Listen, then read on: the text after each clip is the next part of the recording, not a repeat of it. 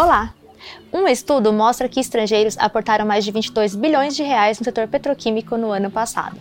O Minuto B3 mostra segmentos preferidos por esses investidores.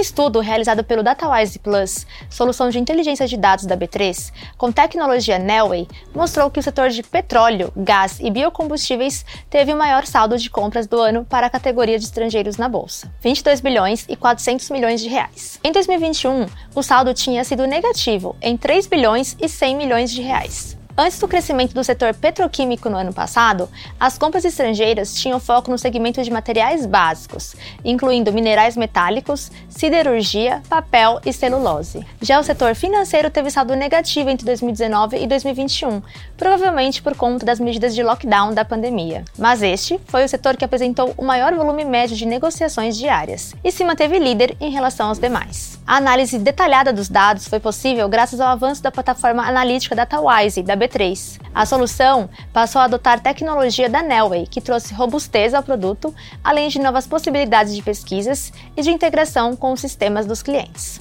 Mais informações estão disponíveis no site da Nelway, na página que está aparecendo aqui na tela. E o IBGE divulgou hoje o IPCA de setembro.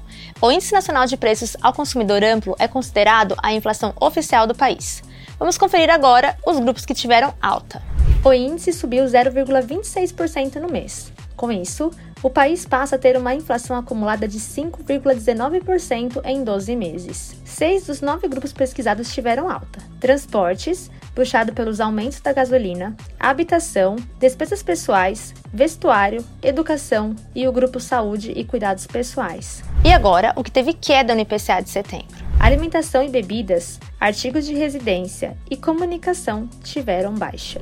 Não se esqueça de seguir a B3 em todas as redes sociais. Boa noite, bons negócios e até a próxima.